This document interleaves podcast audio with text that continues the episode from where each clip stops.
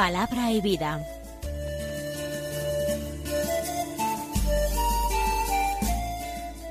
Con el padre Manuel Horta desde Sevilla.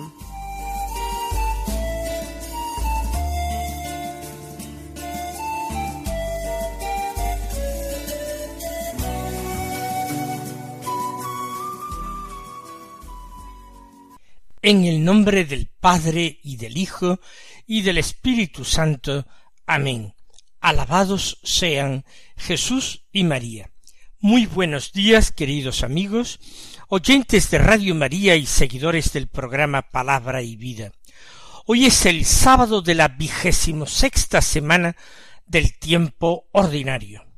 Un sábado que es primero de octubre comenzamos un nuevo mes, el mes del Rosario, y por ello primer sábado de mes. Por tanto, nosotros nos acordaremos de practicar la comunión reparadora de los cinco primeros sábados de mes, pedida por la Santísima Virgen a la hermana Lucía de Fátima. Nosotros queremos desagraviar al Inmaculado corazón de María. En este inmaculado corazón queremos vivir, queremos conocer, descubrir a Jesucristo. En este inmaculado corazón queremos encontrarnos con Él. Pero además, por ser uno de octubre, la Iglesia celebra la fiesta de Santa Teresa del Niño Jesús. Teresa de Lisieux Santa Teresita, una santa doctora de la Iglesia, que nació en el año 1873 en Alençon, en Francia, que siendo muy jovencita y con un permiso especial que se pidió al Papa, entró en el monasterio de las Carmelitas Descalzas de Lisieux, donde ya había dos hermanas suyas, Paulina y María, María era la hermana mayor, Paulina la segunda, sin embargo entró la primera en el Carmelo, que eran monjas. Allí en el Carmelo vivió solamente nueve años, hasta los veinticuatro. Vivió la humildad, la sencillez, el espíritu de infancia. Ella encontró su propio caminito para elevarse enseguida a una perfección altísima. El camino de la confianza en Dios, del abandono total en Dios. Y ella comunicó este camino a las novicias, eh, de las que fue maestra, comunicó este camino a sus propias hermanas, lo dejó escrito en algunos eh, memoriales que escribió a petición de sus superiores y en algunas cartas. Con sólo veinticuatro años, el 30 de septiembre de 1897, murió víctima de la tuberculosis, ofreciendo su vida por los sacerdotes, por la salvación de las almas, por los misioneros, por la extensión de la Iglesia por medio de la predicación del Evangelio en todo el mundo. Rápidamente se conoció su espíritu, se divulgó su espiritualidad y muy pronto fue beatificada y canonizada. Finalmente el Papa San Juan Pablo II puso su nombre en la lista de doctores de la Iglesia. A pesar de que tiene poca obra escrita, se hizo una excepción con ella, dado la importancia de su doctrina para el mundo moderno y lo mucho que había influido su espiritualidad en una serie de autores importantísimos y otros santos que habían bebido de sus escritos. Vamos a escuchar la palabra de Dios que se proclama en la liturgia de la misa del día. Estamos leyendo de forma continuada el Evangelio de San Lucas. Ya estamos en el capítulo décimo, del que hoy tomamos los versículos diecisiete al veinticuatro que dicen así.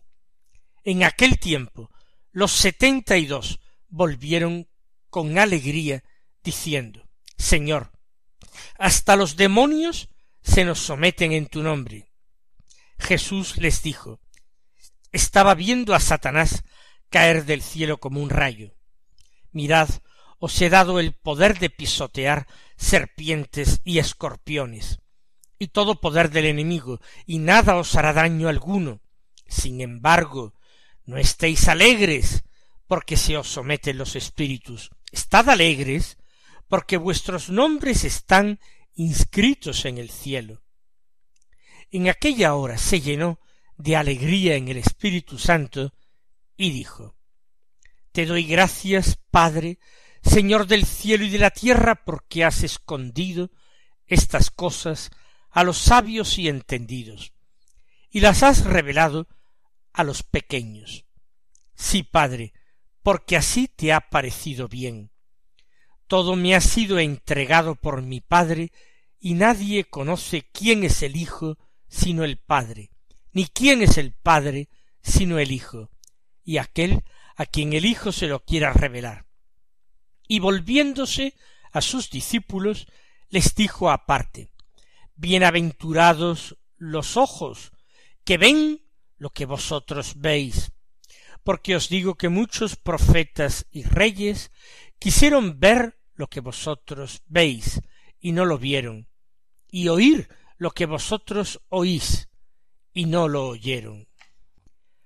Han vuelto los setenta y dos discípulos que nosotros escuchábamos en el Evangelio del jueves que habían sido enviados por Jesús en misión. Han vuelto llenos de alegría, han vuelto exultantes, han probado las mieles del éxito en el apostolado. Todo ha sido un triunfo, un eh, reconocimiento por parte de los hombres del poder espiritual del que estaban investidos por Jesús. Y dicen, exclaman, Señor, hasta los demonios se nos someten en tu nombre. El nombre de Jesús se les está revelando como una fuente de gracia y de vida. En nombre de Jesús ellos están obrando milagros. Pueden darse perfectamente cuenta que esos milagros no los obran ellos directamente, son simplemente mediadores, enviados de Jesús, y en el nombre de Jesús es como el diablo huye. Y Jesús, que también está lleno de alegría, está lleno del Espíritu, está viendo cómo su misión triunfa. Entonces, dice, estaba viendo a Satanás caer del cielo como un rayo. Esto fue realmente algo muy duro para el príncipe de la mentira, algo muy duro el ver cómo unos simples hombres, herederos del pecado de Adán, sin embargo, con tamaña facilidad, lo expulsaban a él, a ellos de sus presas, en el nombre de Jesús. Jesús, mientras tanto, veía a Satanás caer como un rayo del cielo, fulminado. Había sonado su última hora. Todavía Satanás iba a tratar de derrotar al Hijo de Dios, haciendo que fuera entregado en manos de hombres malvados y condenado a muerte pero precisamente en la muerte de Cristo vino su derrota definitiva, cosa que ni podía sospechar, porque Satanás no lo sabe todo, ni muchísimo menos. Es sabio, es astuto, pero él no es Dios y sólo puede saber lo que Dios le permite que sepa. Y Dios, sin embargo, esto, los mayores secretos, los revela a los sencillos, a los humildes, a los pequeños, como escuchamos en este mismo texto. El Señor les advierte ahora, mirad, os he dado el poder de pisotear serpientes y escorpiones. ¿A qué se está refiriendo Jesús? ¿A un poder sobre las criaturas de la tierra, incluidos serpientes y escorpiones, que son animales venenosos? ¿O se está refiriendo Jesús con ese simbolismo de los animales venenosos al poder maléfico del enemigo, de Satanás. Parece que lo segundo cuadra mejor con el contexto de los apóstoles que están exultantes porque han practicado exorcismos con mucho éxito. Os he dado poder de pisotear serpientes y escorpiones, os he dado el poder para pisotear a los espíritus inmundos que señorean a veces en las vidas de los hombres y les someten a torturas y a tormentos indecibles. Os he dado ese poder de pisotearlos. Y todo poder del enemigo, todo poder del enemigo puede ser abatido y pisoteado por los apóstoles. Y nada os hará daño alguno. Espiritualmente los apóstoles están protegidos por la elección de Dios, por el amor del Hijo único del Padre. Nada os hará daño alguno. Sabemos que les podrán hacer daño físico cuando Dios le permita. De hecho, casi todos ellos morirán mártires de Cristo.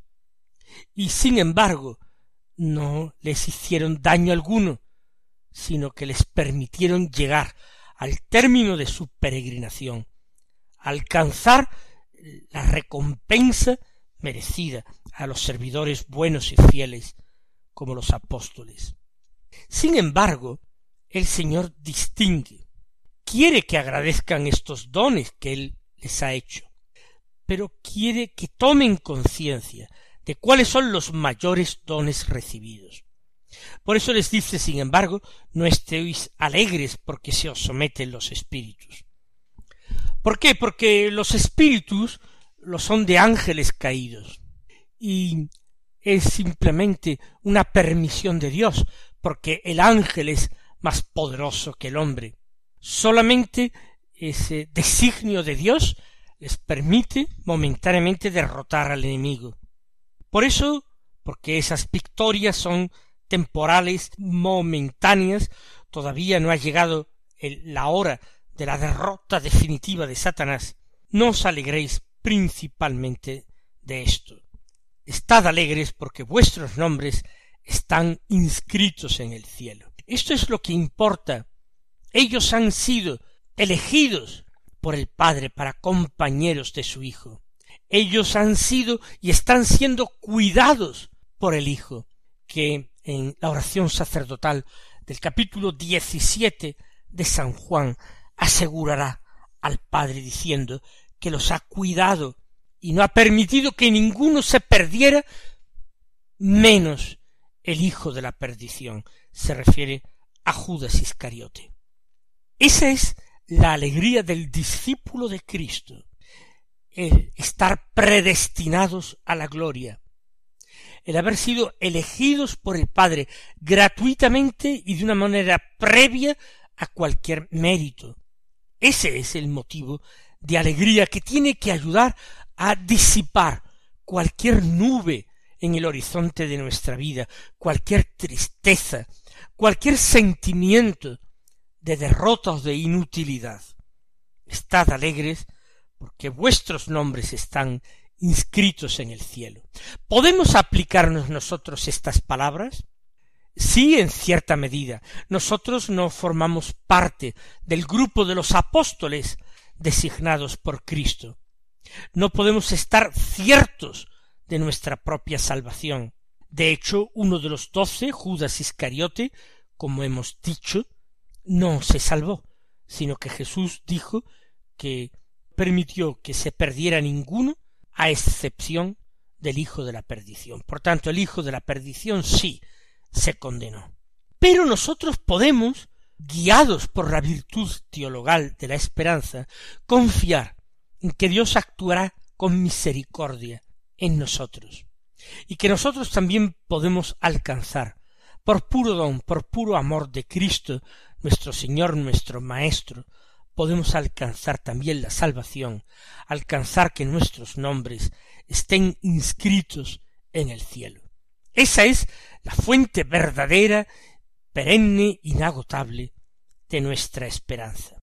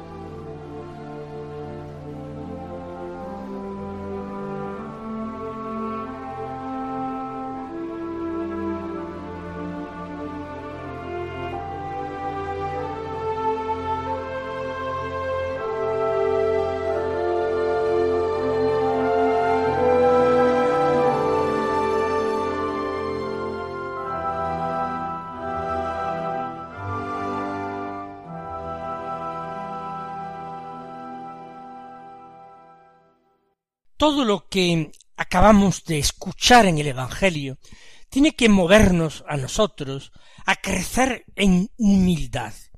Nosotros no podemos enfrentarnos con nuestras solas fuerzas con el diablo. No podemos ser tan necios de caer en la misma soberbia del diablo y pretender ser tan fuertes o más que él, porque no lo somos. Somos mucho más necios que él.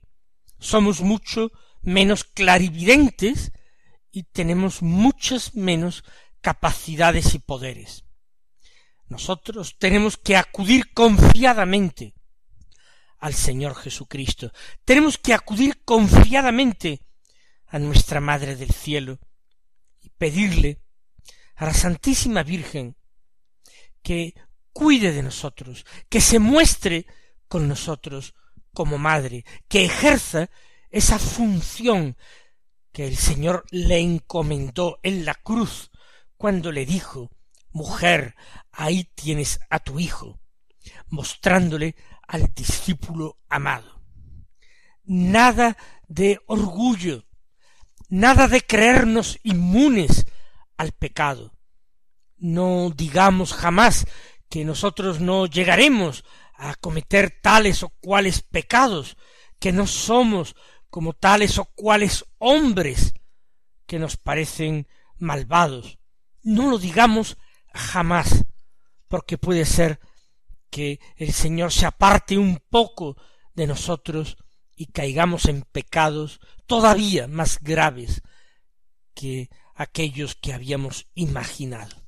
Con humildad diciendo, con la gracia de Dios, con su ayuda, yo resistiré al pecado, yo resistiré a la tentación. Y oremos decididamente repitiendo, no nos dejes caer en la tentación, mas líbranos del mal, o líbranos del malo, del maligno. En la segunda parte del texto sigue diciendo Lucas que entonces en aquella hora Jesús se llenó de alegría en el Espíritu Santo es la alegría de Jesús totalmente pura, totalmente limpia y espiritual. Es la alegría de que se cumple la voluntad del Padre, que se realizan sus planes. Te doy gracias, dice el Señor. Padre, Señor de cielo y tierra, ¿por qué has escondido estas cosas a los sabios y entendidos y las has revelado a los pequeños? Dios ha tenido a bien confundir a los soberbios, a los sabios de este mundo, para mostrar que la sabiduría de este mundo no sirve para nada, es inútil, que sólo la humildad, la sencillez y el amor tocan el corazón de Dios y alcanzan a conocerle un poco. Jesús da gracias al Padre. Ayer era el día que nosotros celebrábamos las témporas de petición y acción de gracias. Pues bien, Jesús hoy nos muestra el camino y la necesidad de dar gracias. Te doy gracias, Padre, Señor del cielo y de la tierra. ¿Por qué? Porque estas cosas, estos secretos del reino, lo son para los sabios. Entendemos, no los sabios según Dios, sino los sabios de este mundo. Los sabios y entendidos, los que creen entender. Pero si para ellos permanecen cerrados los secretos del reino, sin embargo se abren fácilmente a los pequeñuelos. Las has revelado a los pequeños, dice Jesús. Sí, Padre, insiste Jesús, porque así te ha parecido bien. Y ese es el motivo de la alegría de Jesús, que el deseo, el querer de su Padre se realiza, y ni todas las potencias del infierno tienen fuerza para impedir esta realización del designio de Dios. Así te ha parecido bien, Padre, así se realiza, así se realizará.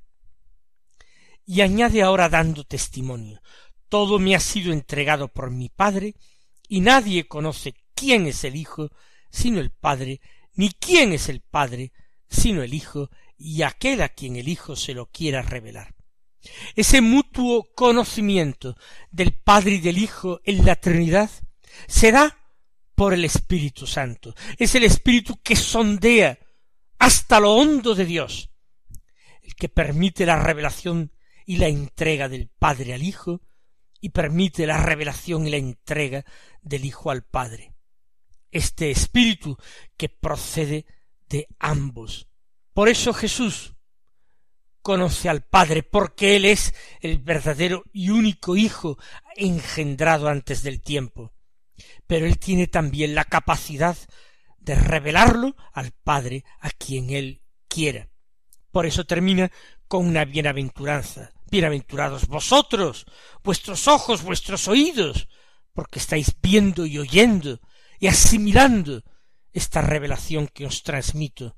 Todo eso que los antiguos profetas, reyes, quisieron ver y no vieron, oír y no oyeron. Demos también, mis queridos hermanos, muchas gracias al Señor por esta predilección divina. Él os colme de bendiciones y hasta mañana, si Dios quiere.